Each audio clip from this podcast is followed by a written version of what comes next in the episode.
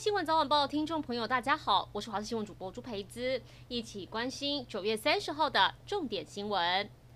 红海创办人郭台铭在脸书上宣布，首批客制化标签的 BNT 疫苗，一共五十五万剂，终于在今天清晨抵达台湾。而明天和十月四号，也预估分别将有六十多万跟二十多万剂到货，合计完成一百四十万剂运送。距离今年国庆脚步越来越近，由于今年正好逢时，政府扩大举办，国军许多武器都将在总统府前登场。昨天深夜到今天凌晨，以捍卫台湾为主题的国防自主车队第一次人车全兵力预演。整个车队是由宪兵新接装的。C 四三敞篷车打头阵，这也是 C 四三敞篷车第一次亮相。而最受瞩目的，则是陆射剑二飞弹、熊三及熊二反舰飞弹、天弓三型防空飞弹等飞弹车车队。其中陆剑二及雷达频谱侦搜车，还有公三的右标雷达车，也是第一次曝光。特别的是，海巡署也安排安平级巡逻舰与嘉义级巡防救难舰模型，一路上行舟方式展现国建国造成绩单。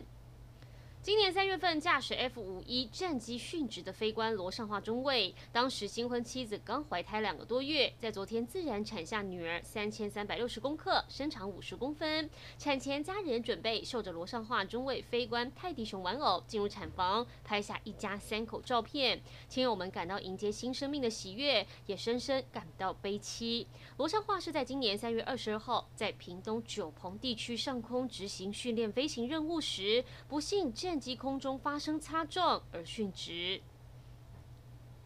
美军参谋长联席会议主席米利昨天出席参议院军事委员会举办的阿富汗撤军听证会，回应自己在前总统川普任内与中国军方高层两通秘密通话，曾经承诺美国发动袭击前会向中方发出警告。美国参议员苏利文在听证会中逼问他这件事，面对参议员苏利文的追问，米利是不愿意正面回答。苏利文还向米利暗示，如果这样的行为发生在中国，米利会被当局处决。此外，米利在听证会上面承认自己与中国中央军委联合参谋总长李作成两度通话，但强调政府知情，并不是秘密通话。此外，苏利文是今年六月曾经搭乘军机闪电访台的美国官员之一。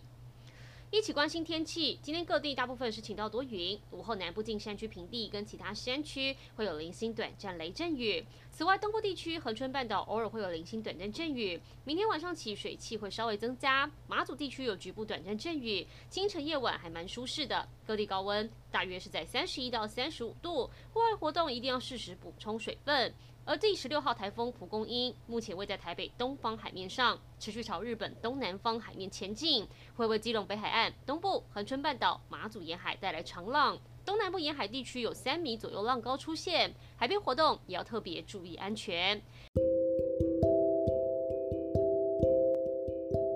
以上就是这一节新闻内容，感谢您的收听，我们再会。